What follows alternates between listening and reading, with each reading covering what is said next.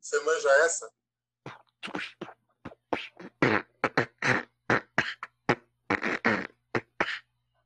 Pô, peraí. Eu tava fazendo, eu tava fazendo Walls of Jericho e você com um beatbox aí. É.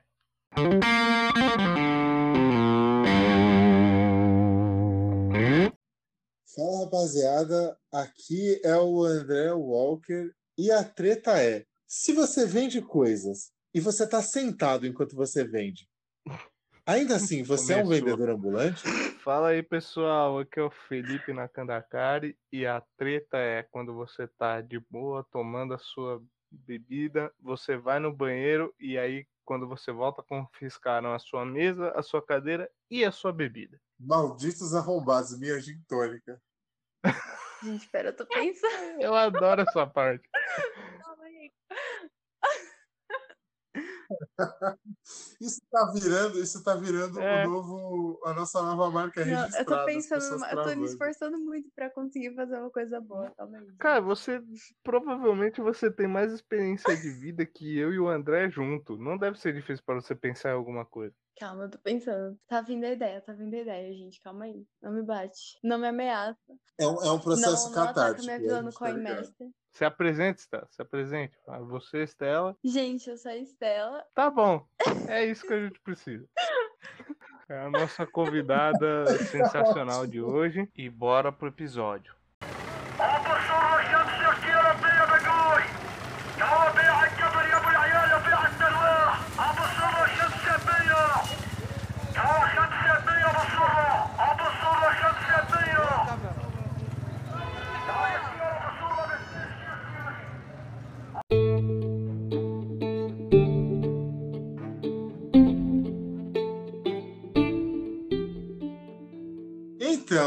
Seres humanos, hoje a gente está aqui com, com quem?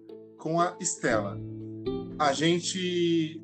Hoje, basicamente, a gente vai falar sobre como é trampar na rua fazendo qualquer coisa. No caso, tipo, a arte, é, vendendo alguma coisa, etc. E vocês vão entender melhor quando vocês souberem quem é a Estela e o que ela faz. Então, Estela, quem é você? Onde vive? De que se alimenta e o que faz. E por que a gente chamou você para falar de trampar na rua? Então, gente, eu sou Estela, eu tenho 16 anos. Eu trampei na rua vendendo, primeiro vendendo brigadeiro para pagar um curso que eu queria muito fazer. Eu trampei durante um ano com isso. E eu faço artesanato há dois anos e também trampei vendendo artesanato na rua. Bem aquele negócio de pano de mesmo. Então, assim que eu consegui a grana do curso, eu fui trampar no estúdio de tatuagem como aprendiz. E foi isso. Agora eu sei que eu tô focando no vestibular, mas basicamente é isso. E, e, meu, tipo, uma coisa que eu nunca perguntei é por que que você, tipo, por que e como você começou a fazer uns artesanatos e por que e como você começou a vender os bagulho e principalmente vender na rua? Tipo, qual que foi o start do, do lance? Porque você é bem nova, Uhum. na real. Então, tipo, como que foi esse rolê todo? Então, primeiro que eu sempre curti essa parada de artesanato, assim, então eu aprendi a fazer sozinha, vendo vídeo, algumas pessoas que eu conheço me ensinaram também. E aí o artesanato tem uma questão. Se você quer vender pela internet, você tem que cobrar mais caro e as pessoas não estão afim de pagar, porque entra a questão que a arte é super desvalorizada no geral, principalmente no nosso país. Então, você tem duas opções. Ou vender em uma loja física, que ainda assim vai ser desvalorizada, mas nem tanto. Ou vender na rua, que foi o que eu fui fazer. Porque é bem mais fácil, sabe? Você tem contato com pessoas que fazem isso há mais tempo. Você aprende muita coisa também. É, não só em questão de do trampo em si, mas em questão de vivência. Você também tem uma coisa de trampar na rua que você conhece a realidade das pessoas. Quando eu comecei a trampar vendendo brigadeiro, que era pra pagar o dinheiro do meu curso, mano, onde eu mais vendia era ponto de ônibus. E você via as pessoas ou voltando pro trampo ou indo pro trampo. E, tipo, as pessoas te olhavam com uma cara de: nossa, você tá vendendo brigadeiro pra mim, eu tô indo ganhar meu salário, tudo certinho, você tá aí, sabe? Era muito estranho. Mas, enfim, mano, a questão do artesanato da rua foi mais por ser o lugar de mais fácil saída, assim, dos produtos. Então, foi por isso que eu escolhi vender na rua mesmo. E, meu, esse lance de, de tipo, você, você interagir com a galera na rua. Tipo, o, que- o que, você mais sente? Tipo, se você sente mais que a galera te olha com aquele olhar escroto de desprezo, você acha que as pessoas a- a- agem numa boa, tipo, ah, é só mais uma trabalhadora vendendo as paradas, tipo, como que você sente que você é vista pelos outros, né? Mano, tem duas visões, na verdade. Primeiro era quando eu vendia brigadeiro, que era uma visão super inferiorizada que as pessoas é, tinham sobre mim. É, como se fosse uma coitada, sabe? E aí, às vezes, assim, por eu ser mulher e ser branca, não tinha a mesma visão que as pessoas tinham de um amigo meu que vendia comigo. Mas ainda assim, era uma visão que eu era colocada como inferior, sabe? E sobre vender arte, as pessoas sei lá, era meio indiferente, sabe? Tipo, ah, você podia estar fazendo qualquer coisa, mas você tá aí largada, o pano estendido na calçada. Então era meio foda-se, assim. Mas a visão mais. A visão mais ruim, assim, que as pessoas tinham era quando eu vendia brigadeiro mesmo. E você começou esse, esse rolê, você tinha quantos anos? Eu comecei com 15 anos. Com 15, tem mais ou menos um ano.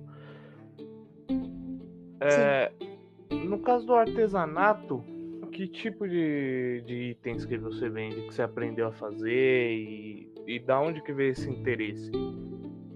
Então, eu faço. A primeira coisa que eu aprendi a fazer foi filtro de sonhos. Eu aprendi com um amigo meu. Depois eu aprendi Certo. a fazer tie-dye. Aí foi colar, pulseira, dread também, assim, fazer, assim, fazer. De tudo um pouco, assim. E tô pensando em aprender mais coisas é, mais difíceis também, pra valorizar mais o meu trampo. Uhum. E, meu, tipo, um- uma parada que, que é crucial nessa, na, na porra toda. Tipo, você, você tem 16, você começou o lance com 15. E o que, que a sua mãe achou? Tipo, ela falou: Meu Deus, minha filha vai virar hippie, vai sumir de casa, comecei a vender, começar a vender arte na praia e eu nunca mais vou ver ela na vida. Tipo, ela não teve esses pensamentos, tipo, super assustados de mãe, tá ligado? De mãe e pai quando o filho fala que vai fazer alguma coisa do tipo. Porque eu imagino que. é, eu imagino não, eu vejo que as gerações, tipo a gente, eu e o Felipe, a gente já é uma geração acima, mas assim, as gerações acima da gente, tipo 40, 50, eles têm uma visão muito deturpada, né, de tipo o que que é trampar na rua e o que é você vender artesanato. Tipo, teve alguma alguma resistência? Só pra. Só queria dar uma. dar um parâmetro pra Estela. Tem uma história que eu até já contei aqui, num episódio que a gente lançou anterior há umas duas semanas. Que a minha mãe é dessa geração que o André tá falando. Eu falei pra ela uns 15 anos atrás, eu tô com 30 agora, uns 15 anos atrás, eu falei, mãe, não, eu tô aqui e tal. Eu vou, tô tocando bateria, eu quero tocar bateria. Ela olhou pra mim e simplesmente falou: Não, você vai virar maconheiro, não vai fazer isso não, tem que trabalhar de verdade. é, é esse tipo de visão que a galera tem, sabe? Tipo, eu tava querendo ser músico e a visão era essa. Pra você que tá indo vender alguma coisa na rua, imagino que tenha sido ainda mais complicado. Desculpa cortar aí, mas eu acho importante fazer esse link pra ter uma ideia, até quem tá escutando ter uma ideia desse parâmetro aí, essa o nível de de parâmetro que a galera tem da arte no aqui no nosso país. Uhum. Mano, foi literalmente isso. Foi um surto, assim. É, não só minha mãe e meu pai, como minha família toda. É, pra vocês terem uma ideia. Eu tenho 16, né? Vou fazer 17 mês que vem. Minha mãe tá com 52 e meu pai com 58, se eu não me engano. E, tipo assim, meu pai é engenheiro, formado tudo mais, minha mãe fez administração de empresas. Então, quando eu cheguei com o papo de, ó, vou vender arte, eu curto muito isso. E é isso, mano, foi o maior surto da minha vida. Ela achou que, sei lá, eu ia virar uma cracuda e não sei. eu não sei, deu muita briga, muita discussão, teve muita resistência, assim. É, ela falou, não, você não vai, porque não, e sem ter motivo, simplesmente não, porque não, e é isso, ponto, acabou. É, meu, ela passava comigo na rua e via os meus amigos, né, tipo, e tal, ela ah, é um bando de maconheiro, você vai ficar igual eles, tudo largado, tudo sujo, não sei o quê. Só que aí eu comecei a mostrar, né, já que não dava pra lutar do mesmo nível que ela, eu comecei a mostrar as coisas, eu comecei a ter paciência e explicar que não era bem assim. Não que eu não fosse virar maconheira, mas, tipo, é a questão em si de. Sabe, não é a imagem que as pessoas costumam ter. É, mesmo quando você tá vendendo arte na rua, as pessoas ainda assim passam com um olhar superior. E eu não virei uma fedida, uma pessoa que, sei lá, não tá nem aí pra nada. Tipo, continuo com meus valores, com com tudo que eu tenho e eu acho que ela tinha que mais confiar assim na criação que ela me deu, né? Não ter tanto medo.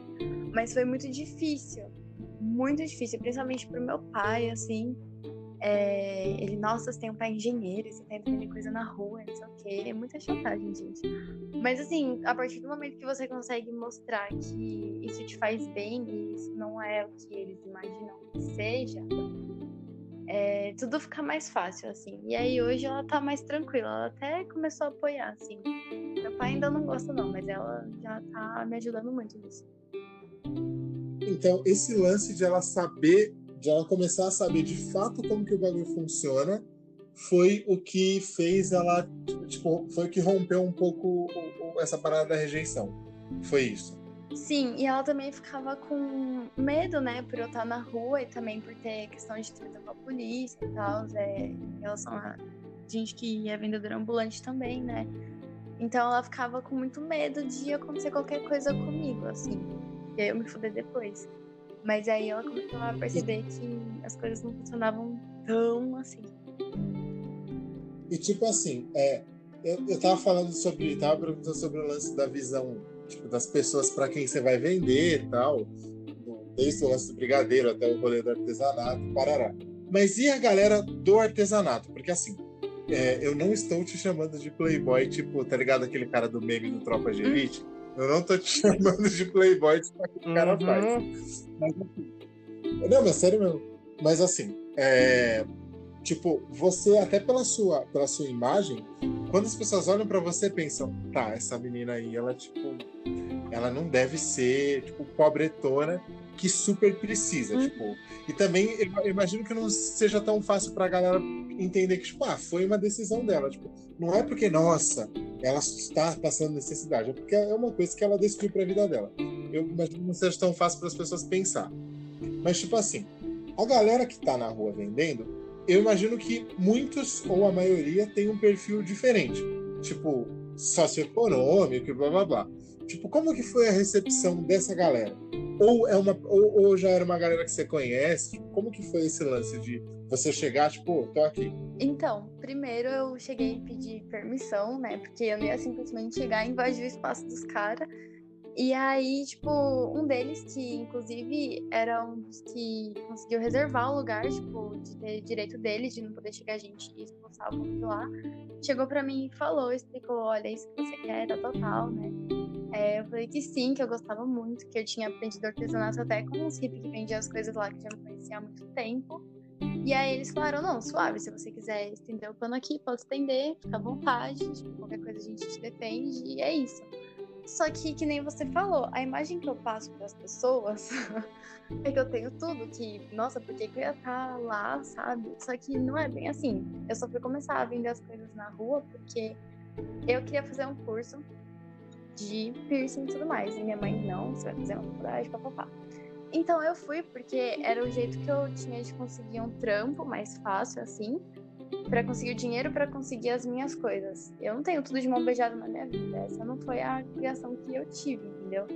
Mas as pessoas acham que, nossa, tudo que eu tenho, quer, tudo que eu quero eu tenho e é isso. Só que não. Mas, assim, as outras pessoas que não me conheciam acharam meio estranho, sabe? Tipo, mano, o que, você tá fazendo aqui? Só que conforme você vai conversando com as pessoas, explicando também o seu lado, é, ficou mais suave, assim. Mas nunca eu tive dificuldade, não. Todo mundo me recebeu super bem, tive muito apoio também, me ajudaram, me ensinaram muita coisa. Então, pra mim foi muito tranquilo, assim, em relação às pessoas que tramparam comigo na rua. É, é meio difícil pra galera entender que, tipo, você tá correndo atrás das suas paradas, né? A Uhum. galera sempre acha que é outra coisa, que é outro rolê. E o André comentou questão de, de polícia aí.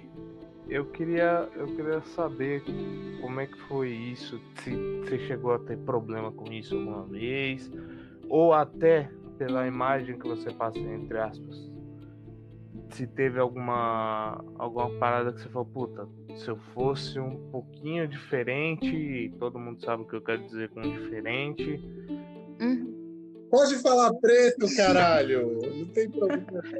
Porque, ó, pra vocês que não sabem, eu sou preto, então, tipo, eu, se, eu já tomei no cu várias vezes com os tiras causando atrás de mim na rua. segurança de loja e a porra toda. segurança de loja que eu tive que eu tive que entender, né? Eu tive que mobilizar o segurança da loja, que ele achou que ele ia vir bater e eu tive que mobilizar ele Ô, no chão. vagabundo, você sabe muito bem que eu falar isso e você falar isso eu tenho interpretações totalmente diferentes. Então, Não, então eu tô falando por você, cara. É, por o você. André, o André ilustrou o que eu quero dizer. É, enfim, Stella, você acha que teve alguma situação que você reparou que, ah, poderia ter sido diferente? Ou não, é meio que assim, entre aspas, um tratamento igual e beleza, tá vendendo na rua, é vagabundo igual e foda-se. Então, mesmo a sociedade pensando que não, tá vendendo na rua é vagabundo, ainda assim tem uma diferença muito grande. Uhum. Assim, com o povo que vende arte, nem tanto porque o povo tá foda-se, porque brasileiro se preocupa com arte, o povo caga pra arte. Mas, assim, eu reparei muito nessa diferença quando eu vendia brigadeiro com um amigo meu. Certo. E aí teve um dia que a gente tava vendendo lá num lugar que tinha uns GCM, quase. E comigo, ninguém mexeu. Graças a Deus, sim. Mas com ele, mano, os caras começaram a implicar com ele, tipo, começaram a questionar um monte de coisa, não sei o que, não sei o que lá, sabe? E vocês estavam, tipo, um do lado do outro.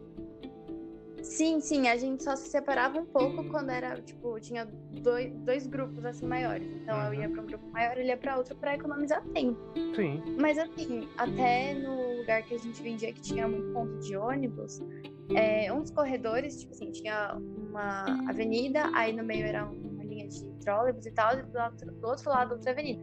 Aí passava muita viatura é, por lá. Então, tipo assim, meu, direto, quando passava a viatura, os caras passavam mais devagar pra ver que a gente tava vendendo no ponto, só que não olhando pra mim, entende? Olhando pro meu amigo. Então, sei lá, o fato de eu ser branca, com certeza influencia muito nisso. E eu tenho essa questão do tratamento policial não só com quem vende coisa na rua, né? Mas essa diferença com todo mundo. Essa questão da violência policial que, mano, precisa muito ser debatida. Eu tava pesquisando aqui antes da gente começar a gravar. E só no ano passado, em pandemia, que não tava quase ninguém saindo na rua, ou não era pra estar saindo, né? Mano, 3.148 pessoas foram mortas só por policiais. Assim, Tipo, então é uma coisa que precisa muito ser debatida, porque é uma questão de saúde pública, é uma questão social, é muita coisa envolvida, sabe? Não é só quem trampa na rua que sofre disso também. É, não é só tá na rua e já era, né? Tem muitas questões. Tem uma, tem uma história na minha família, inclusive, de um tio da minha mãe. Ela conta essa história, eu nunca, eu não conheci, nunca não soube detalhes. Mas de um tio dela que simplesmente ele era casado, tinha esposa, tudo. Ele simplesmente foi morar na rua porque sim. A história que conta é essa, é porque sim. Um dia ele virou um giraia nele e falou, vou morar na rua e saiu fora e ninguém mais soube do cara. Quer dizer, sabiam, sabiam onde tava, sabia o que tava fazendo, mas ele não voltava mais e é isso. Então tem, tem muito isso, né? tipo assim, o, o, a gente tava falando aqui de violência policial, parará, e assim, vocês estão ligados que eu sou o cara dos números, né?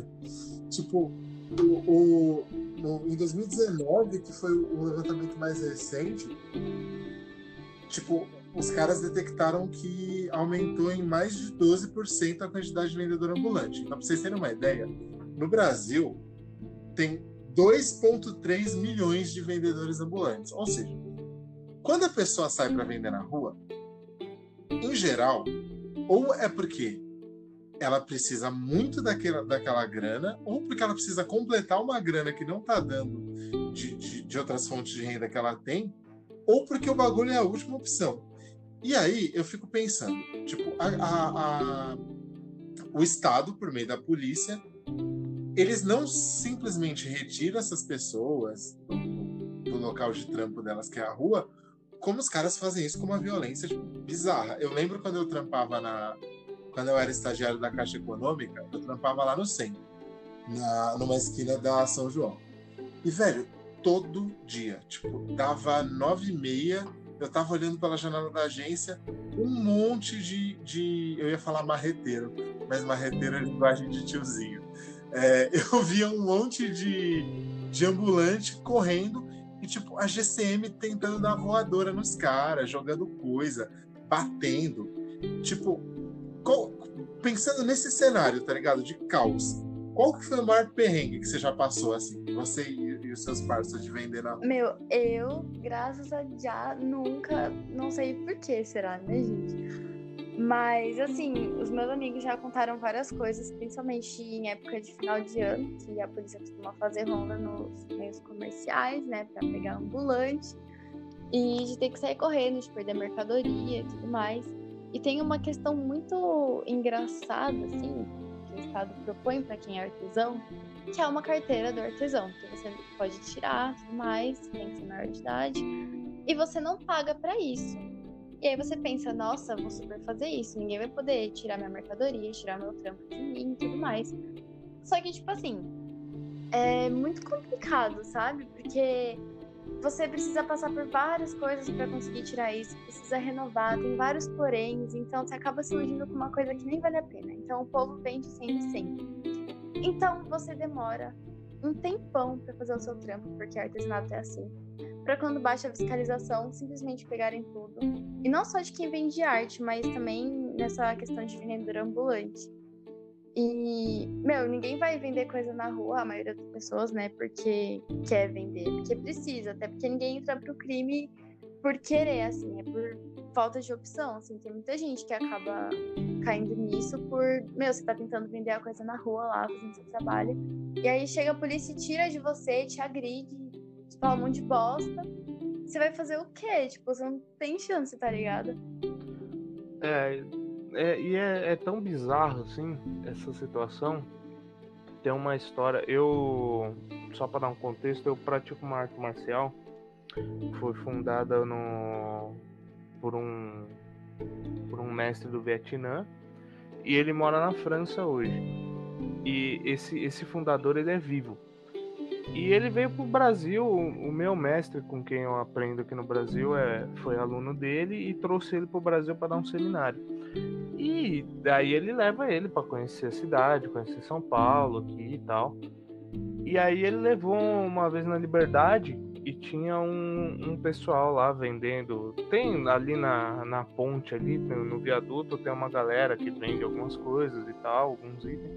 Aí ele tava olhando lá algumas coisas e aí veio, rapa, rapa. Aí os caras pegaram os panos, saíram correndo e tal. E ele ficou meio assustado, assim. Ele não entendeu o que, que tava acontecendo. Ele ficou meio assustado. Aí o meu mestre veio, pegou e falou: Não, vem cá tal.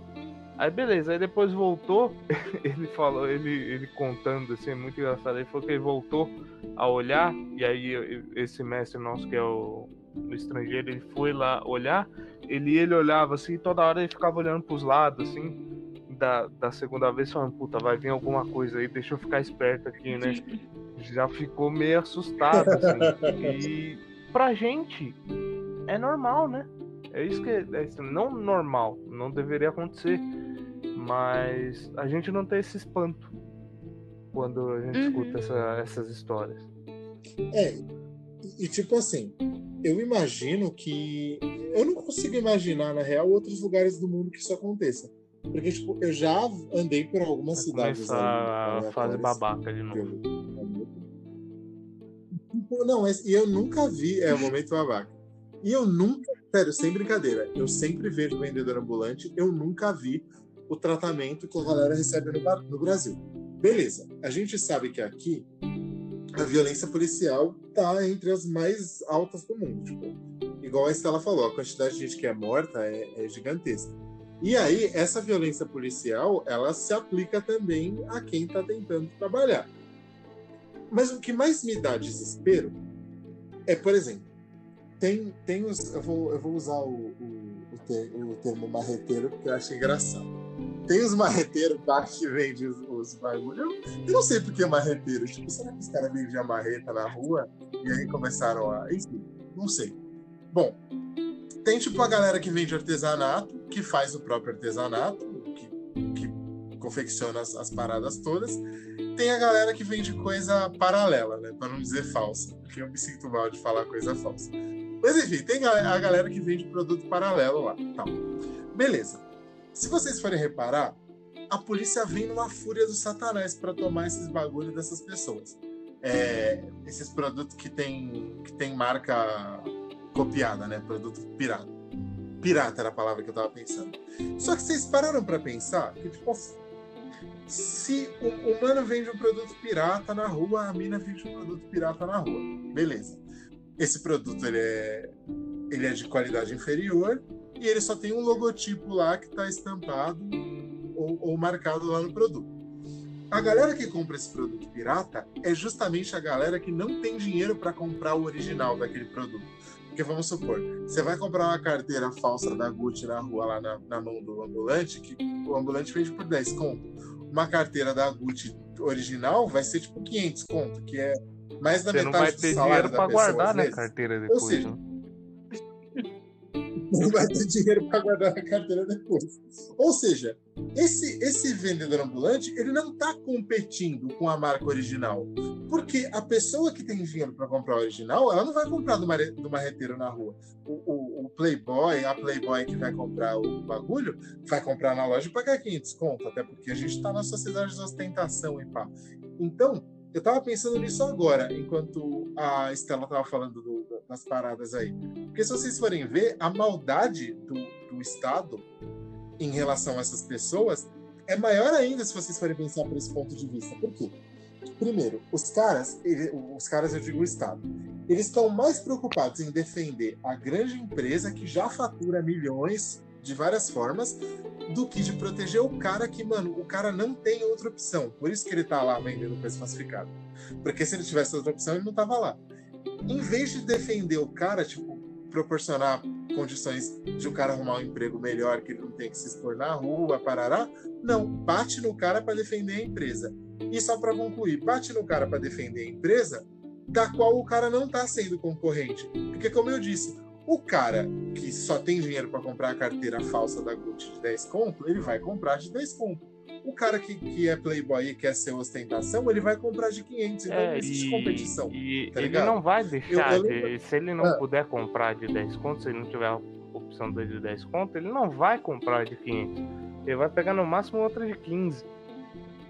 Então, tipo, aque, aquele, É, aquele porque freguês, vamos colocar assim, aquele cliente, ele já não era da empresa grande. Dificilmente ele ia ser da empresa grande. Sem falar, sem falar no, na capacidade de, de produção, né? Que da empresa vai ser muito maior, vai ter um, um estoque muito maior, porque tem condições, eu imagino, muito melhores de produzir aquele produto. O, o ambulante não vai produzir, ele vai pegar de, de alguém, de algum lugar e, e revender. Pegar pronto, é um processo muito mais longo, passa por mais mãos, às vezes ele tá até perdendo grana.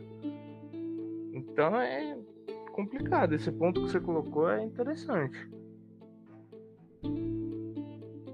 E eu lembro disso, eu lembrei disso daí, porque antes da gente começar a gravar, eu tava falando com a Estela, ela tava me contando uma história, né, Estela? Um bagulho medonho aí que você viu acontecer. Tipo, co- Conta pra Nossa, nós aí. foi assustador, assim, parecia cena de filme. Mas tem duas coisas. Uma da loja, que raparam a loja do cara inteira. Só deixaram dois pares de tênis, porque era a única coisa original que tinha na loja. E outra foi sobre a ronda de final de ano que eu tava comentando, que costuma ter normalmente, né? Todo centro comercial. E eu nunca tinha, assim, vivenciado isso de, tipo, estar na rua e ver isso acontecer real. Mano, tava andando na rua e dessa vez não tava trampando, só tava andando pra ir pro ponto de busão, voltar pra casa.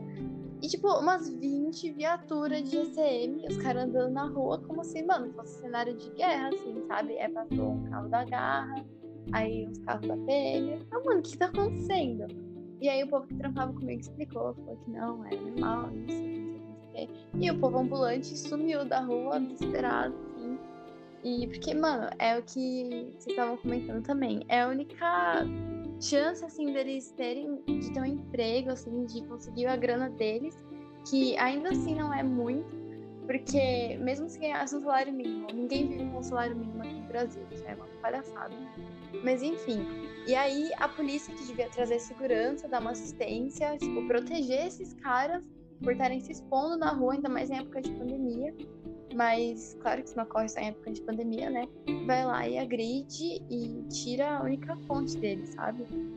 E, e essa questão da loja, assim, que eu comentei, foi muito triste, mano. Porque era uma loja lá e, tipo, o povo simplesmente tirou tudo. Tudo, tudo, tudo. E você fala, o que, que esse cara vai fazer agora?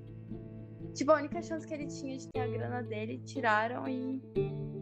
Sabe? É muito triste ver isso, mano. A polícia, em vez de gerar segurança, traz medo, traz tudo, todas as coisas ruins, sabe? Não, é.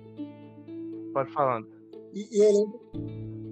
Eu, eu lembro que você, falou que, tipo, raparam a loja do cara e o cara, tipo, entrou em pânico, É, né? Também? começou a Sim, ele chorar lá tava no na canto porta da loja chorando, tipo, sentado no chão, sabe? Porque eu não sei direito da loja dele, mas eu acho que era, tipo, um negócio da família, sabe? Tipo, já tinha uma história, assim, na loja dele. Tipo, acho que era, sei lá, do pai, não sei. Eu sei Tradição. que ele tava destruído. Isso, uma tradição, essa é a palavra certa. De Obrigada. nada. Mas enfim, ele tava muito destruído, mano. Eu fiquei muito mal de ver ele. Porque. E não foi só com a loja dele, tinham várias outras lojas, mas me marcou muito, assim, a cena dele chorando no chão. Foi, foi aterrorizante, assim. Não, e tipo, o, o que a Estela falou de medo é real. Eu, antes da. Foi antes da quarentena, tá? Porque vocês aí, seus linguarudos, eu não saio de casa em quarentena, tá? A não ser que seja estritamente necessário. É, Claro que eu tenho condições e respaldo para poder ter esse, esse comportamento. Mas enfim, se puder, não saia de casa. É, antes da quarentena, é, a gente aqui em casa a gente foi na, na Santa Ifigênia, tinha uns aparelhos eletrônicos aqui, precisava levar lá, porque aqui não tinha ninguém que pudesse ajudar a fazer o trampo. E aí a gente foi, achamos uma lojinha que fazia manutenção tal, tava lá, deixamos o aparelhinho com ele e falamos, ó, é isso aqui, tal, tal, tal, beleza, vou ver tal. Vou ver certinho, volta daqui 20 minutos que a gente. que eu já te passo o orçamento tal, beleza. Voltamos em 20 minutos, o cara tava explicando, ó, é isso aqui, tal, tal, tal. De repente eu reparei uma movimentação, aí cutuquei o brother que tava comigo, ele olhou assim, tal, tal, tal. Aí a mina do cara era um casal. A mina do cara falou, ó, volta daqui uns 40 minutos, os caras estão aí, tal, tal, tal, a gente vai ter que fechar. E bateu a porta pra baixo e ficou lá dentro lá e falou, ó, volta daqui uns 40 minutos. Fechou a porta. E aí a gente foi ver lá fora o carro da polícia passando, galera tirando as coisas da rua tal.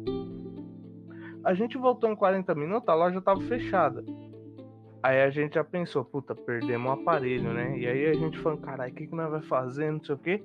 Daqui a pouco eu escuto a voz lá dentro. Oi, moço, a gente tá aqui, viu? É que a gente vai ficar de porta fechada, mas a gente tá aqui sim.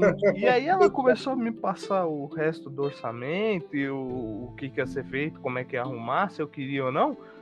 Com a porta fechada, a, a porta baixada, assim, e me passando as paradas, porque não podia abrir, porque se abrisse e desse o azar de passar alguém ali, porque ele ainda ficava, ele ainda ficava tipo no meio de uma, era uma galeria assim, ele ficava lá no meio.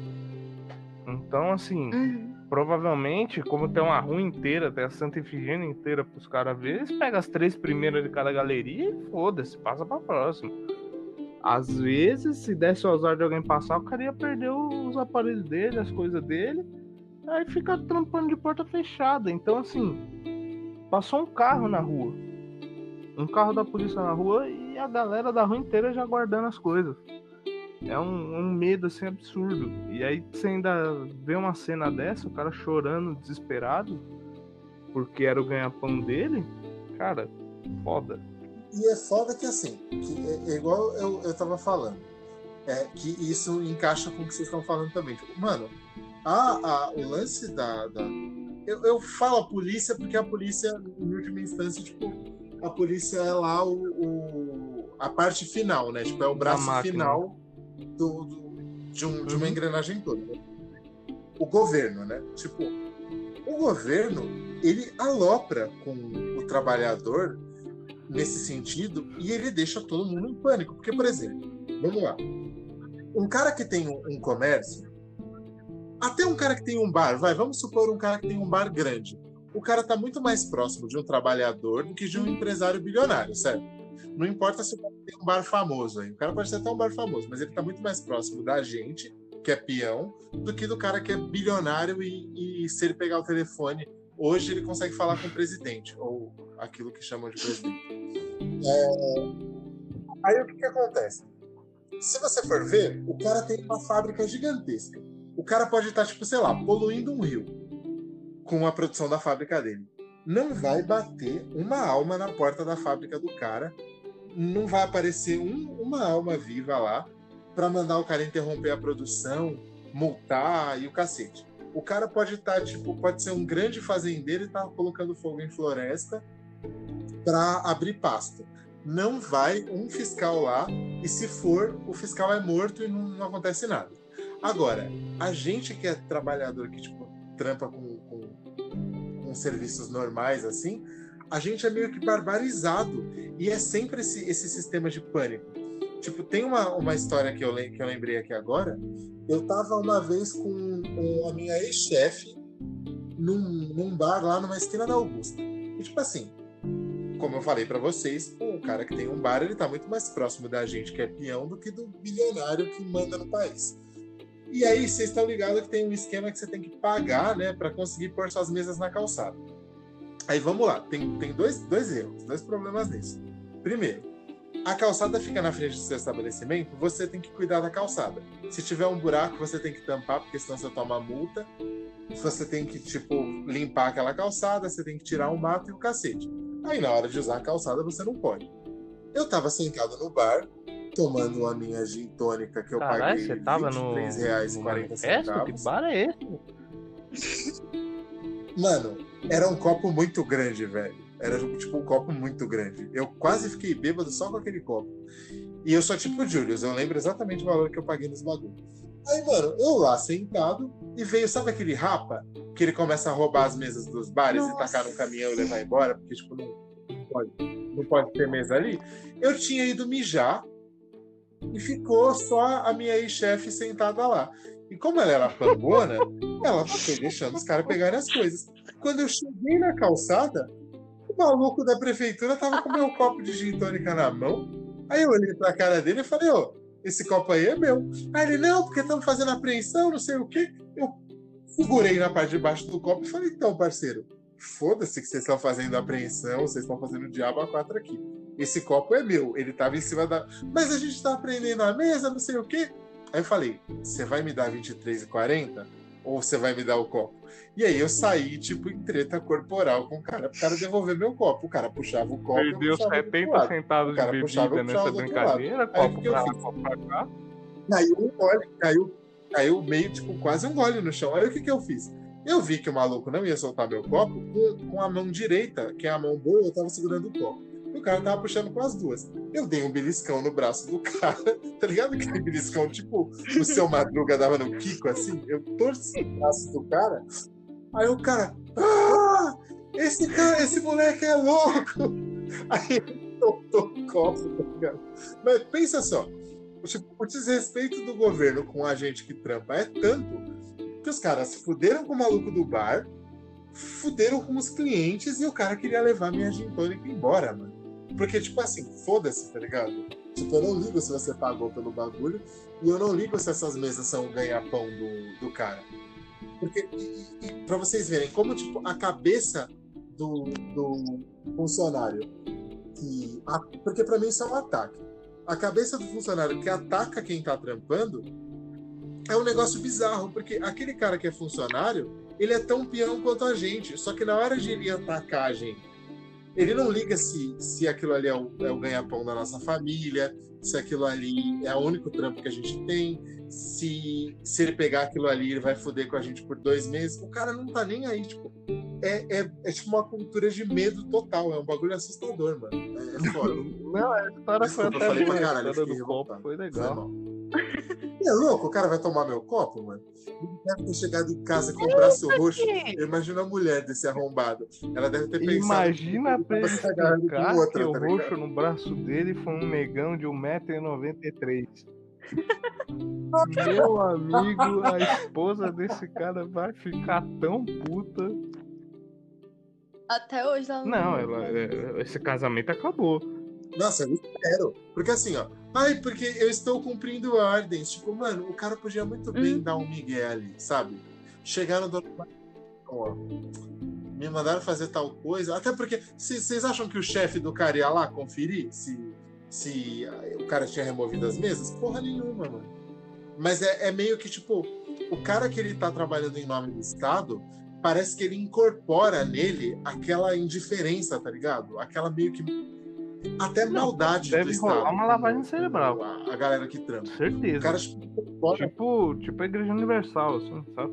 Sim, exatamente. E tipo, Estela, já, já aconteceu de você perder algum bagulho, de Não. você ter que sair correndo? Comigo Tipo, não, assim, coisas. mas já tive amigos que já se fuderam por conta disso. E vo- você acha que, tipo, você acha que não rolou com você porque não deu Olha, tempo eu aí? não sei, eu acho que não rolou comigo por conta da diferença do tratamento das autoridades entre quem é branco e quem é preto. Mas, tipo,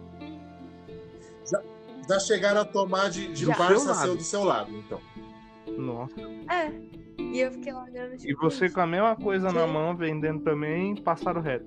Nossa, Aham. Cris e Greg mesmo, né? gente, Nossa, é revoltante isso, cara. Não, é muito revoltante mesmo, porque você vê pessoas meu? que são tão honestas quanto você, estão lá fazendo o mesmo trampo que você e se fode. Não que eu queria ter me fudido, mas tipo assim, porra, sabe? É diferença. E que nem o Felipe tava comentando da mulher, tipo, de porta fechada e que nem. Todo mundo que trampa com alguma coisa já passou por esse negócio de perder alguma coisa do trampo por conta do. Dessa questão, né, de fiscalização e o caralho. Mano, imagina o desespero dessas pessoas. Tipo, eu real não precisava extremamente da grana que eu tava lá. Mas imagina de quem precisa, mano, do desespero. De, sei lá, você tem que esperar um tempo pra poder voltar a vender suas coisas, pra já esquecerem de você e não te marcarem mais. Sabe? Imagina como que a cabeça dessa pessoa fica, mano. Tudo por culpa do Estado que jogou a pessoa abaixo de bosta. Que nem o trabalho que ela sabe exercer, ela pode, sabe? Imagina como é que fica a consciência dessa pessoa. E não é, não é nem o que ela sabe, né? É o, é o que ela pode, é. o que ela tá podendo fazer. É o que tá ao alcance dela, né?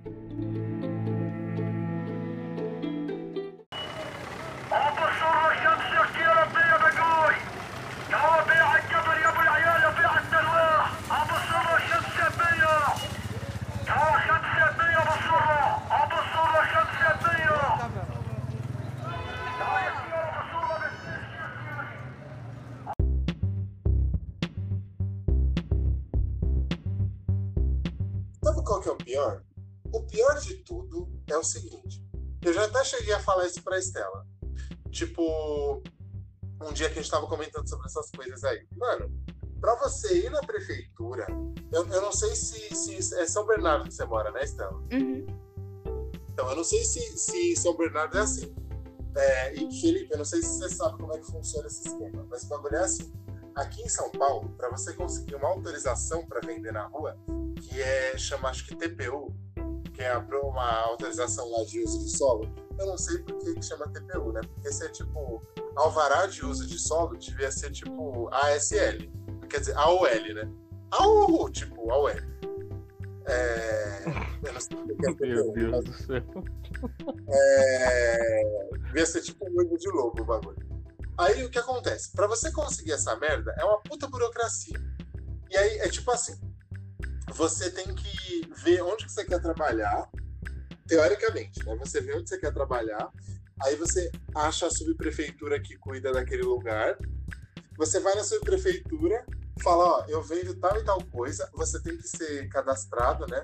Você tem que ter um, um cadastro X lá, ou então você ser um MEI.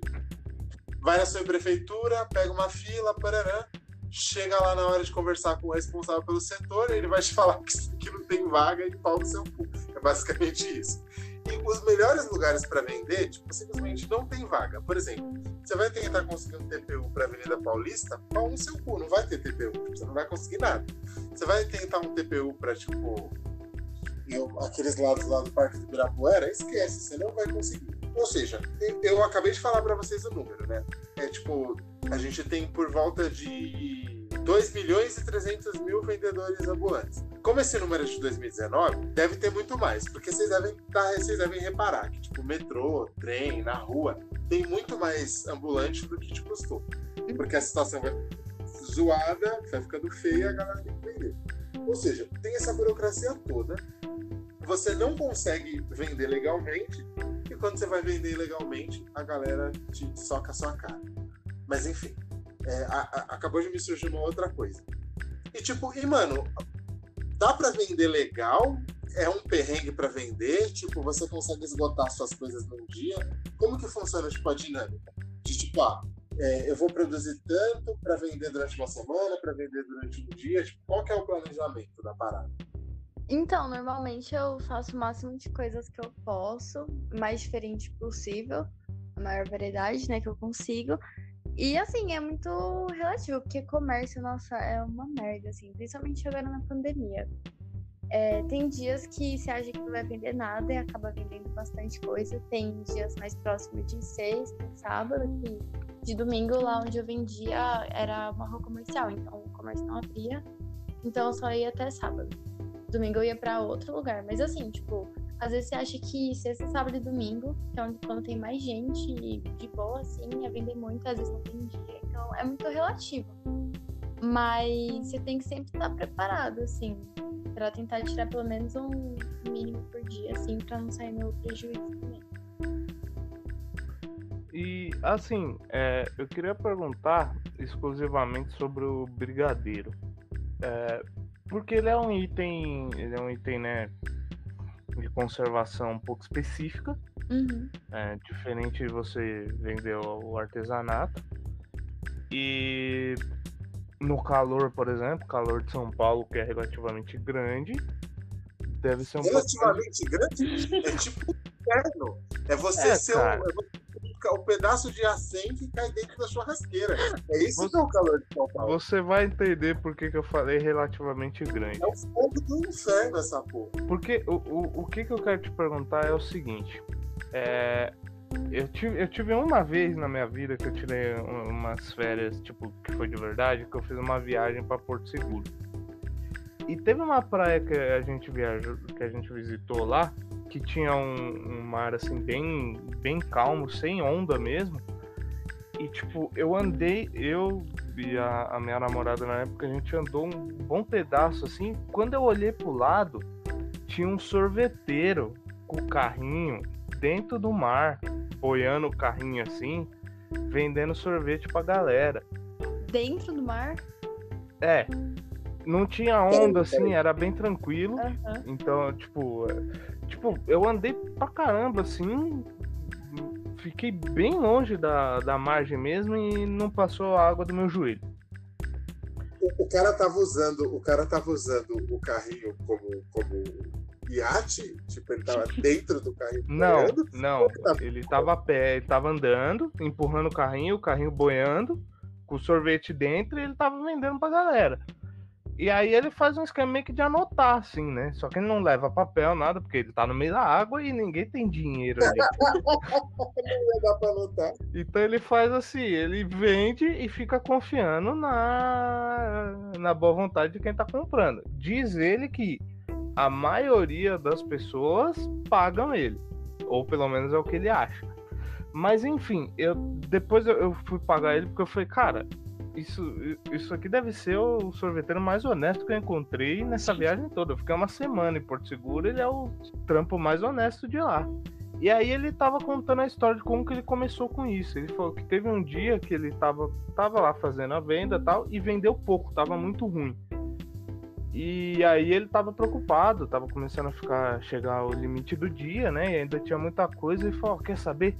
Ele catou, tacou o carrinho pro mar e começou, e aí a galera, pela curiosidade, chegava e aí começou a trocar ideia, a pai ia lá e pegava um, ele, tipo, em meia hora ele vendeu tudo que ele não tinha vendido no dia inteiro. A brisa era boiar com o carrinho. A brisa era boiar com o carrinho. E aí ele começou a fazer isso sempre. O que eu queria perguntar pra Estela é o seguinte: tendo em vista o brigadeiro, a conservação dele sendo mais específica, tal, principalmente em calor.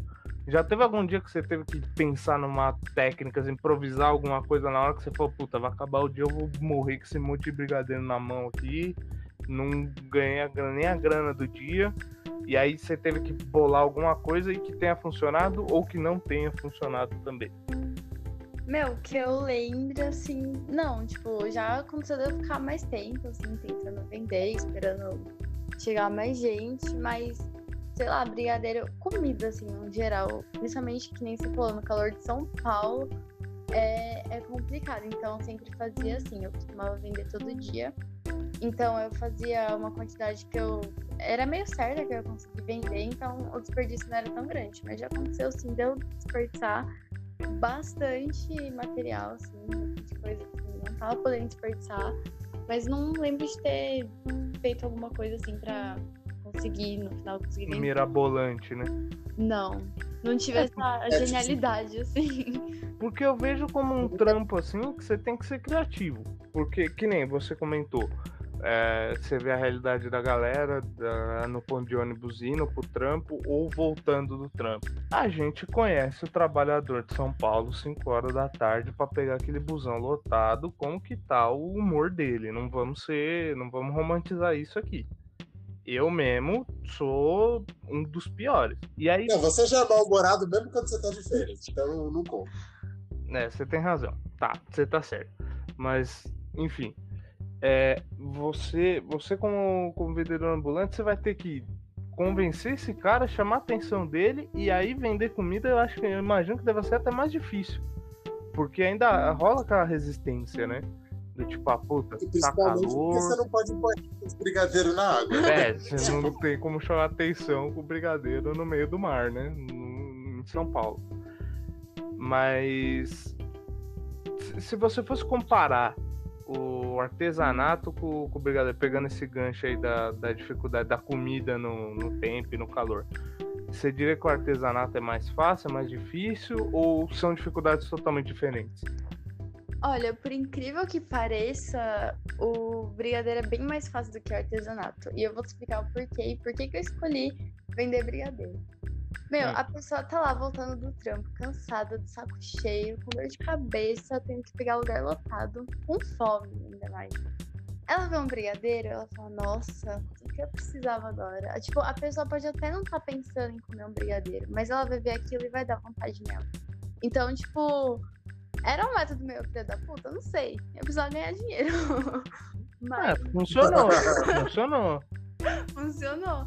Aí então era muito mais de boa vender brigadeiro. O ruim é que as pessoas eram super mal educadas, né? Você chegava, oi, boa tarde, não sei o quê.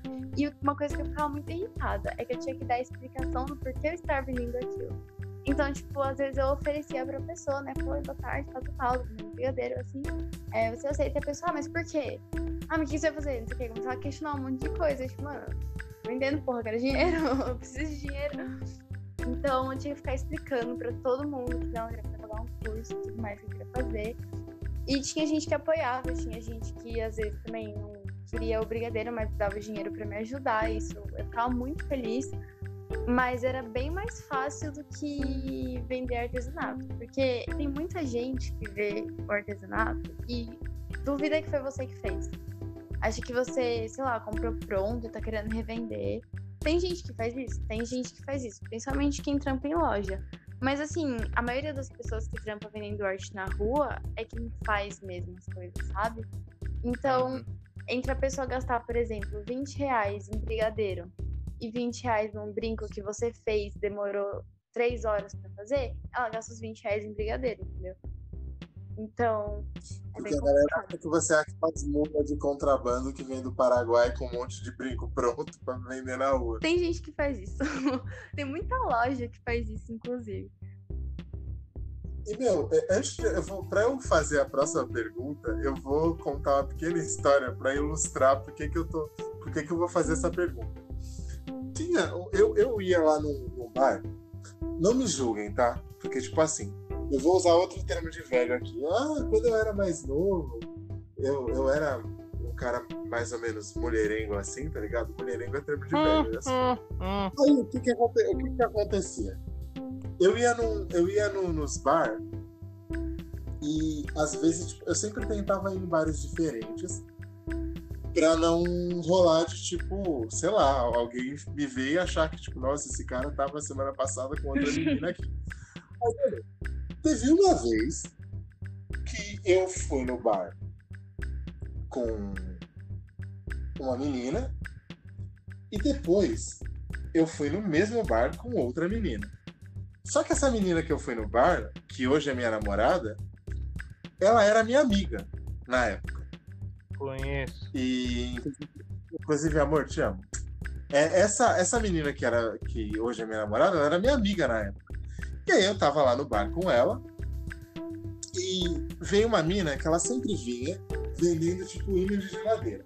Aí ela contava uma história que era super fake, tá ligado? Ela falava, ai, eu viajo no Brasil, eu viajo pelo Brasil dentro de uma Kombi, e aí eu saio tirando fotos das paisagens, e aí eu imprimo essas fotos em imãs de geladeira que eu tô usando para pagar minha, o meu curso na PUC.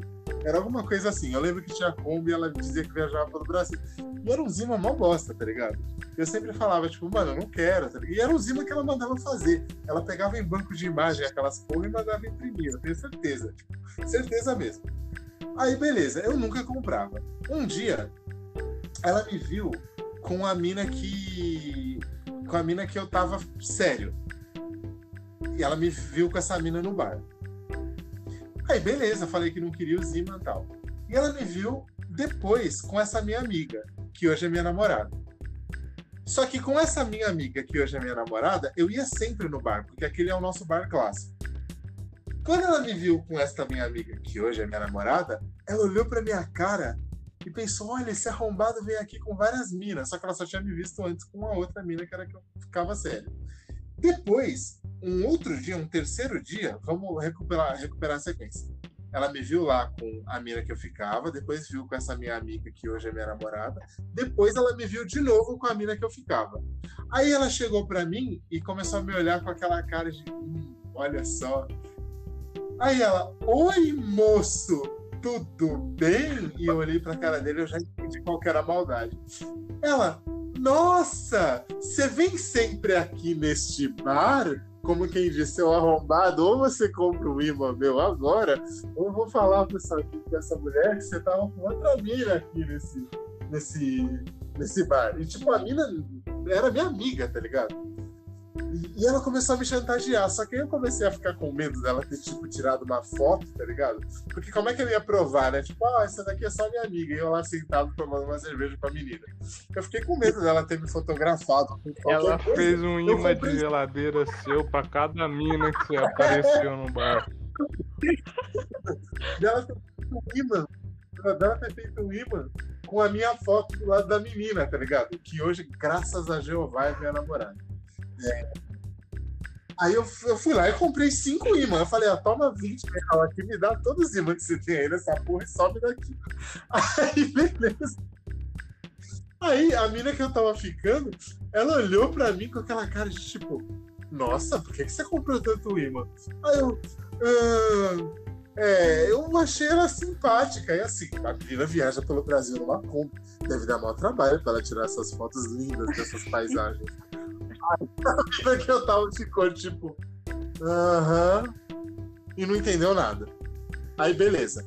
Eu- Eu contei essa pequena história para dizer qual é a sua abordagem na hora de vender. Você chega dando risada, você chega contando piada, você ameaça as pessoas de falar que elas estavam com uma outra pessoa no Você lugar. leva o um taco você de beisebol. arma, uma O segredo é um soco você inglês, gente. Mentira. É... Eu não, tenho um, hein?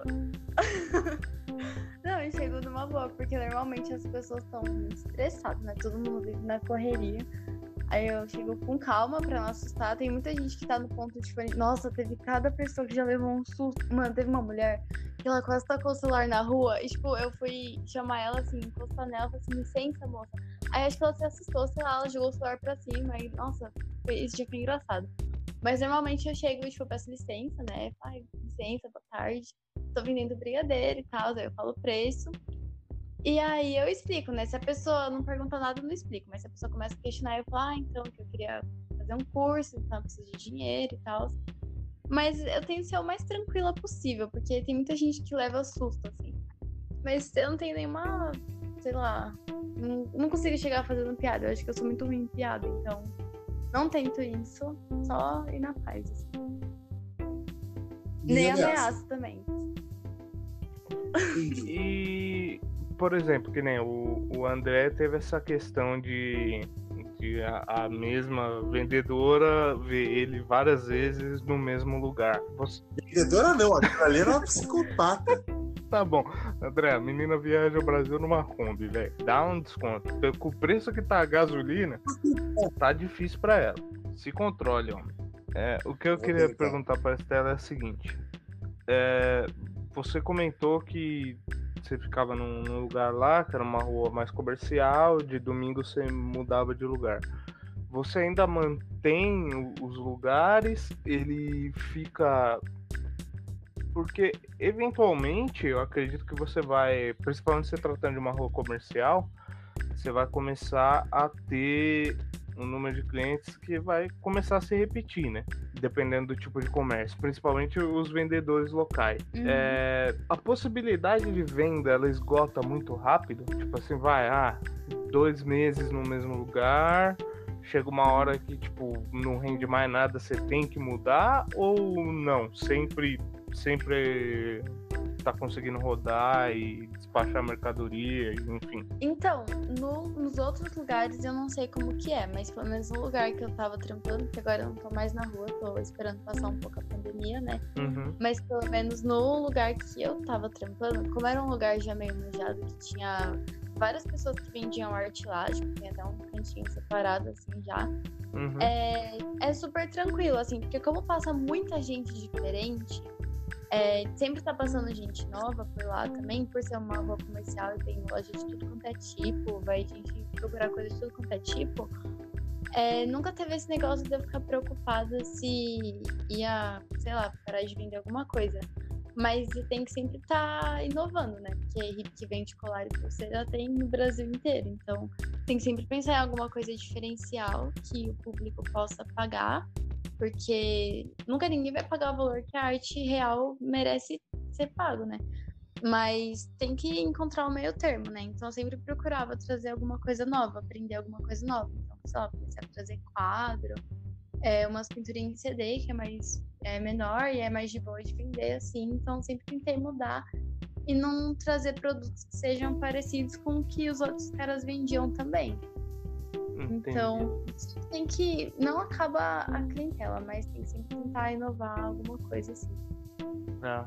É, só comentar aí, o André comentou você de São Bernardo. Você falou que de domingo a rua onde você ficava não tinha muito. não tinha movimento, que era fechada. Eu não sei se esse translado vai ser. é muito ruim pra você, mas eu sou aqui de Santo André e de domingo tem uns ambulantes que ficam aqui dentro do, do Atrium, tá? Qualquer dia você Hum, precisar, se não tiver, tiver sem lugar ou quiser algum lugar diferente, aí dentro do shopping, no segundo andar, assim, tem um corredor que de domingo fica a galera lá vendendo as paradinhas. Nossa, que da hora. Mas eles não são Hum? assassinados. Eles não são assassinados pela segurança? Não, cara, é bem tranquilo lá. Só de domingo que rola. Eles vão, montam as mesinhas lá, as paradinhas.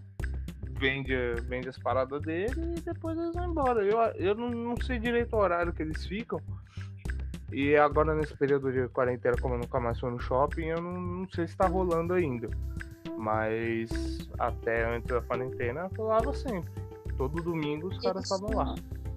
Eles tinham que pagar alguma licença pra Eu não Você já- sei. Eu posso tentar descobrir e te, te falar, mas eu não sei. É, porque, meu, é muito estranho, tipo, o shopping Ah, não. deixar os De caras- graça não deve ser. De graça não deve ser. Deve- É porque também é um shopping. Esse- É um shopping de fluxo baixo, né? É um shopping de fluxo Hum. baixo. E, tipo assim, ele sobrevive basicamente de estreia de cinema e praça de alimentação da, é, sobrevive de estreia de cinema e tem um Cinemark lá e a próxima de alimentação, porque tem, ele fica do lado da, da, da empresa Tinha, Pirelli, então tem uma galera que vai almoçar lá e tal. É a opção mais perto de almoço para essa galera de algumas empresas que tem aqui. Fora isso, ele não tem muito fluxo, não. É, é um lugar seguro, inclusive, durante a quarentena, porque não- a chance de ter uma aglomeração lá dentro é mínima. Ah, mas interessante. Eu vou, vou tentar ir lá pra ver como é que funciona. O que costuma ter muito aqui perto, como é que é? É o Extra Anchieta, perto de onde eu moro. Uhum. Às vezes eles fazem uma feirinha, assim, então você tem que pagar um valor. E aí você tem o direito de ter uma mesa lá e tal, pra expor suas coisas por número X de dias. Aí eu não sei direito. Mas costuma ter coisa assim. Agora eu nunca fiquei sabendo daí Santo André, não. Vou dar uma olhada. E, meu, é, eu lembro que você falou que você começou com o lance do brigadeiro pra Uhum. pagar um curso.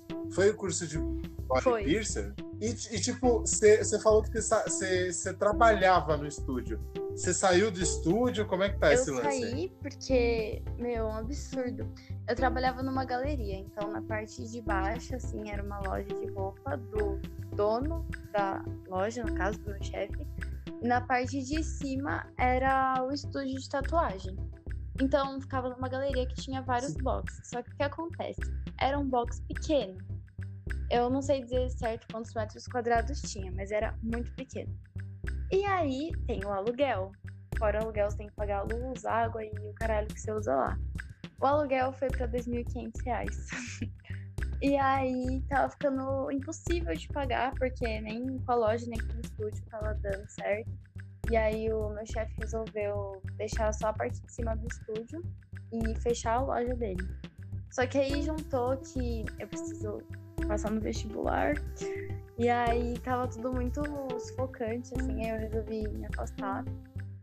E talvez no meio do ano eu volte pra lá, mas eu acabei saindo do estúdio, foi no, na primeira semana do ano,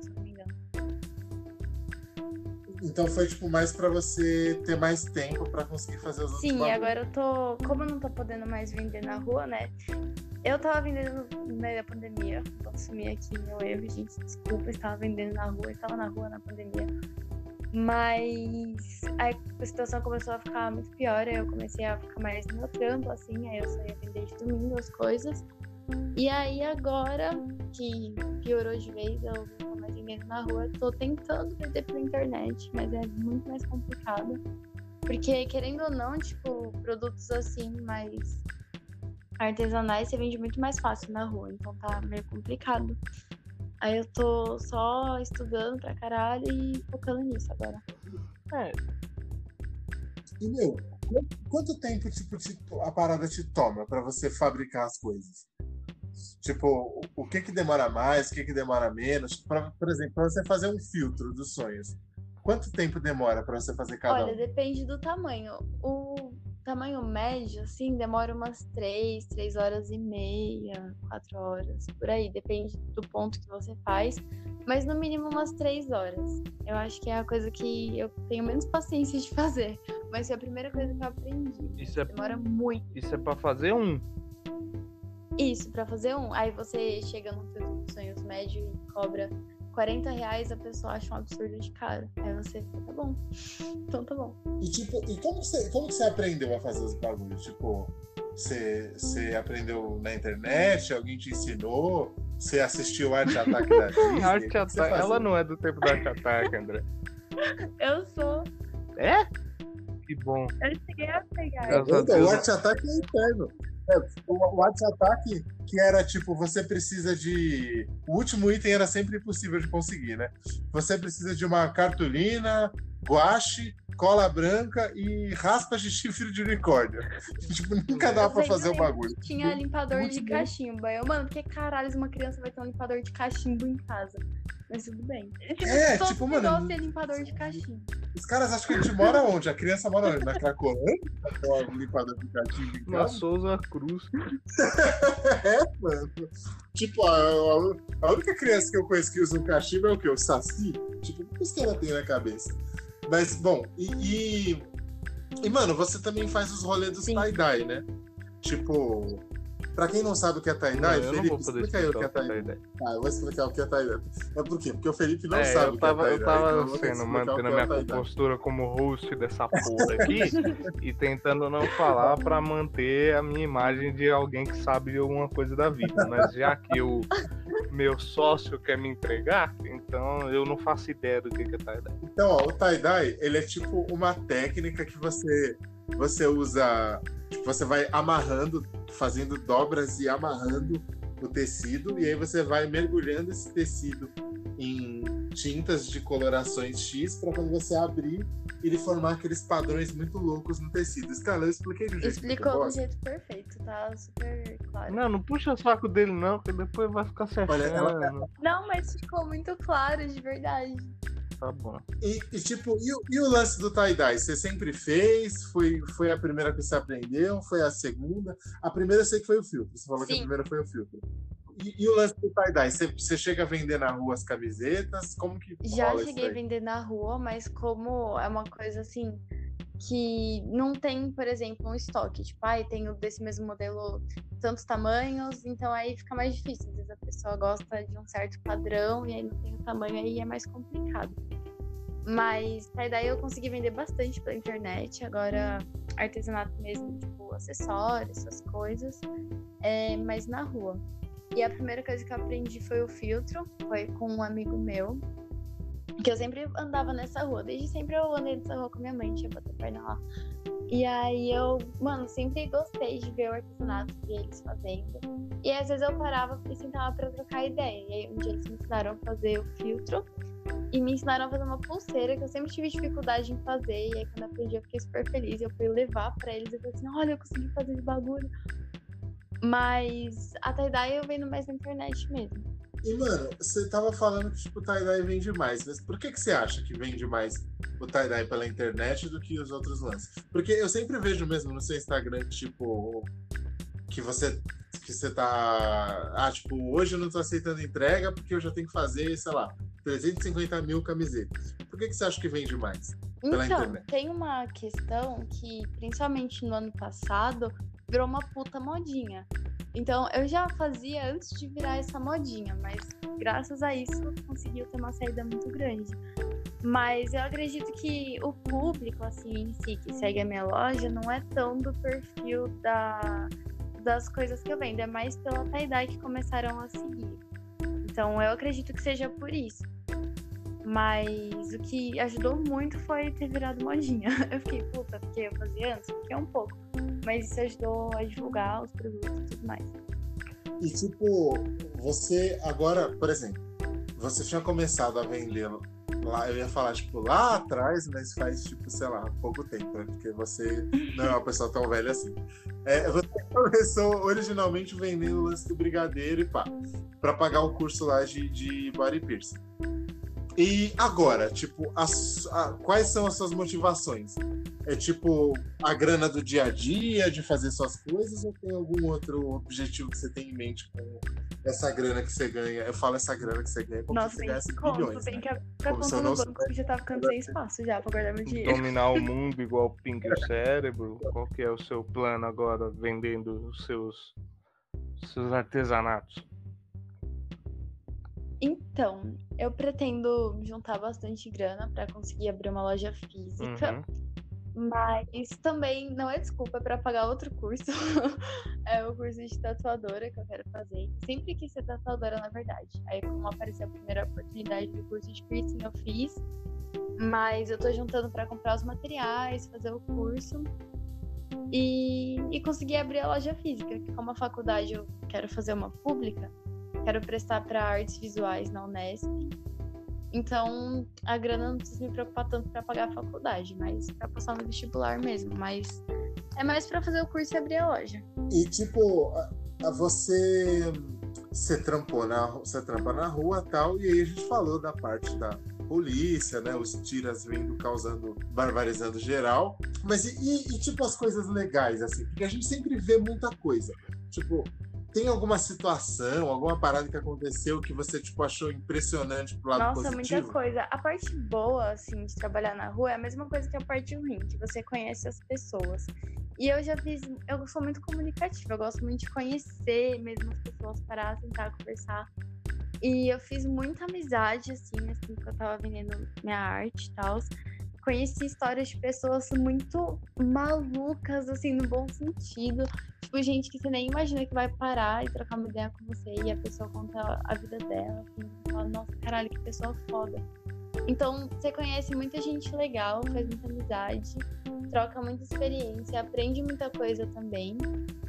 É, aprende também a como não ser com os outros e aprende a respeitar, porque tem muita gente que você acha que, sei lá, vai te julgar, e às vezes a pessoa é quem mais te dá apoio, assim, é por ser cliente mesmo. Você acha que a pessoa vai passar reto, assim, seu plano.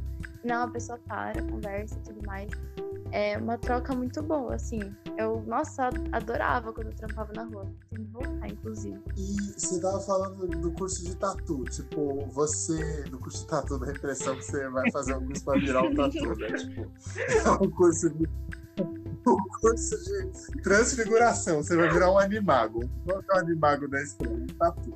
É tipo, você falou que você vai fazer um curso de tatuagem é, você, já, você já desenha, tipo, você pratica desenho? Qual que é? Como que eu tá comecei a praticar mais esse ano. Eu tava bem relaxada em relação a isso. Mas tava saindo uns bagulho, tava saindo uns bagulho legal ou tava saindo uns bagulho ruim, tipo o Romero Brito? Tipo, você parou de, de, treinar até o momento que você se Olha, sentiu não virando quebra Romero minha Brito. escultura, por favor, tá bom? Mas, ah, eu tô me esforçando, assim. Eu tava focando mais em desenho de um tipo de tatuagem que eu acho mais bonito, né? Que é old school e fine line, que é mais de boa de fazer.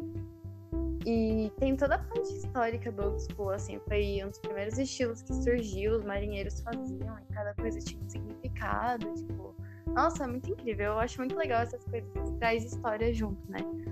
Mas agora eu tô focando mais na parte geométrica, que eu tenho muita dificuldade, então acho que se eu aprender isso vai me ajudar muito.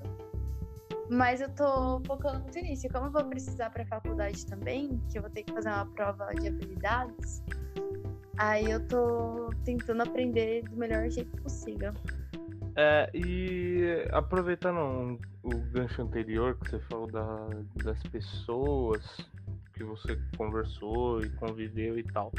O que eu queria saber é o seguinte: no falando exclusivamente de quem vende, né, das outras pessoas que você conheceu, outros vendedores, que tipo de, de experiências de vida que você se deparou assim, que você teve alguma que você ficou impressionada?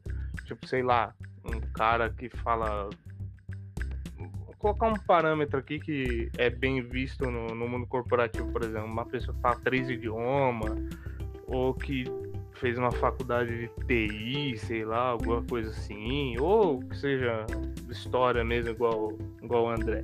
Tem alguma coisa que você falou, Meu. caramba, tipo, não esperava? Teve, mas não foi com, com uma pessoa que, que, tipo, era cliente. Foi com o cara que eu comentei que ele tinha conseguido ganhar espaço lá, foi um dos primeiros lá que Uhum. chegaram pra vender as coisas lá. Ele era um senhor já, eu acho que ele deve ter. Eu nunca perguntei a idade dele, mas ele deve ter quase 70 anos. E um dia ele contou, assim, a história da vida dele e tal, assim.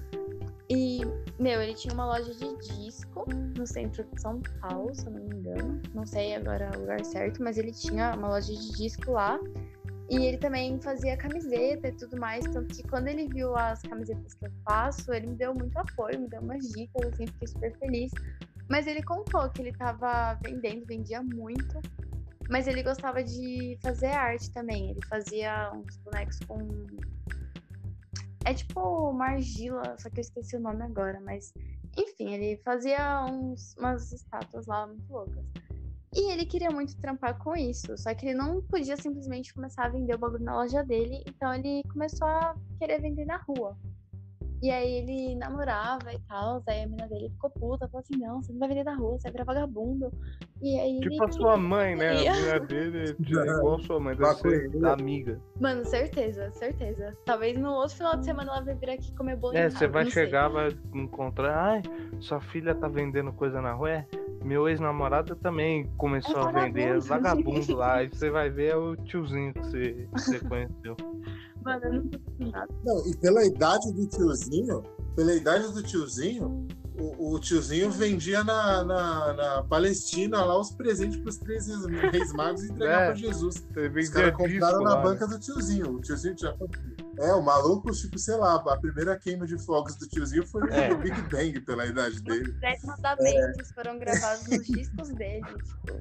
Ninguém sabe, entendeu? É, mano. E, e essa galera aí é meio engraçada, né? O Tipo- primeiro trampo que eu arrumei na época que eu tava fazendo faculdade foi numa empresa de, de telemarketing. E tinha um cara lá que ele tinha essa idade aí, provavelmente. Hoje ele deve estar até embalsamado, porque essa, é- essa empresa eu entrei em 2010, 11 anos atrás. E ele já tinha a cara de que tinha uns 70 anos, tá ligado?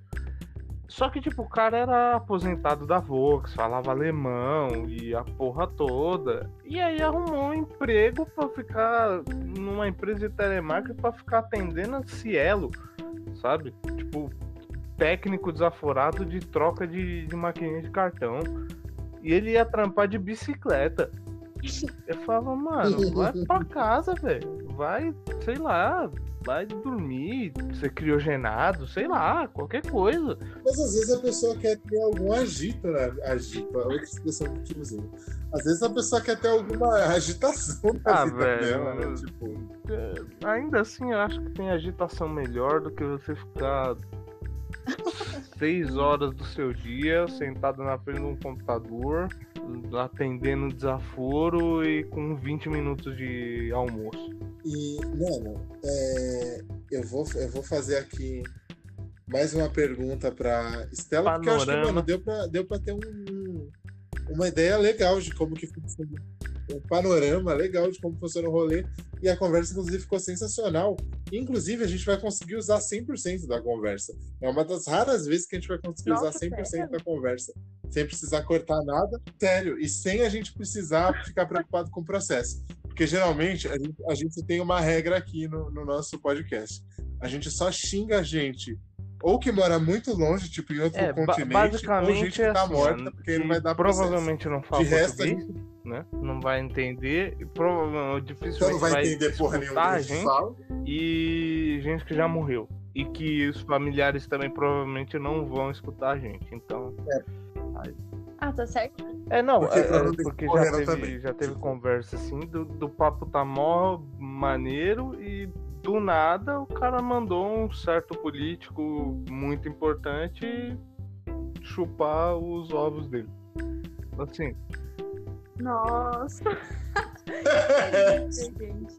Não, não, peraí, não é importante, é que ele está numa posição tal, mas importante ele não era. Importante é ser se ele não existisse, mas enfim. É uma realidade muito Ó, ó, distópica. Estela, a minha pergunta. Exatamente. A minha última pergunta é. Qual é, qual é a dica que. A gente nunca faz isso de última pergunta, mas hoje eu acho que, eu acho que cabe no assunto. Qual é a sua dica para, putz, eu tô aqui, tal, aí eu tenho alguma habilidade, estou pensando em trabalhar na rua. O que, que você diria para essa pessoa? Tipo, não, você é louco para com essa porra? Ou, Ó, lá, primeiro, diria? você vai ter que ouvir muita merda de todo mundo, até de gente que você espera ter apoio. Mas se é isso que você quer, assim, meu, tá foda-se. Porque é uma experiência que vai acrescentar muito. Você vai entender muito da realidade, às vezes não tem muita consciência de como as coisas são, e aí você vai pra rua e fala, caralho, o mundo é assim. Então, você vai ouvir merda de gente que você esperava ter apoio, você vai ficar triste por causa disso, você talvez fique até puto pense em desistir, mas eu acho que todas essas coisas negativas, assim, vão fazer. vão servir pra. Como prova, sabe? Se você realmente quer isso, você vai passar por isso numa boa, não vai fazer mais tanta diferença e as pessoas vão começar a entender. E é bom você encarar esse desafio, porque você vai ter a chance de mostrar para as pessoas que as coisas não são bem assim, sabe? Você não é esse vagabundo de trabalhar na rua. Você quer viver de arte? Vive de arte, também é um trampo da hora, sabe? É um trampo digno. Então, vai ter muita coisa boa também que você vai viver. Você vai conhecer muita gente foda, muita gente maluca. Nossa, é uma pessoa mais maluca que a outra. E é isso que faz valer a pena, sabe? Essas experiências boas que você tem faz esquecer tudo que acontece de ruim. Até esquece da polícia, que é, faz essas palhaçadas que a gente fica puto. Mas é isso, segue em frente, se é a vontade que você tem, faça o que tu queres, pois há tudo na lei. E é isso. É, já dá pra ver pelo papo aí com a Estela, ela é mais madura que muita gente que eu conheço aí com 30, 40, 50 anos. Então ela é um exemplo bom do tipo de experiência que você pode ter vivendo esse, esse objetivo, esse sonho, enfim. Uh, Estela, a última, para a gente já encaminhar para finalizar, eu só queria te perguntar o seguinte. Quem tiver interessado em conhecer o seu trampo, em ver se quer comprar alguma coisa, como é que é que você está fazendo agora? Você não está tá vendendo fisicamente, mas você falou que tá na internet. É Instagram, você tá no OLX, no Mercado Livre, você tá vendendo por onde? É, no Coinmaster, no... anúncio no Coinmaster. Tá no Coinmaster, no LinkedIn. Você, tá? você só minha fila do Coinmaster. Gente, então, eu tô vendendo pelo uhum. Instagram. Aí tem o meu perfil pessoal, que lá já tem o arroba certinho da loja que estou fazendo um crime de não decorar o arroba da minha loja certinho, mas lá pelo meu perfil dá pra ir, já tá na bio tudo, que é arroba underline ponto namastafari ponto underline. Assim, Você pode repetir? Posso, é, é arroba underline ponto namastafari ponto underline. Beleza, aí lá tem a loja certinho. Então...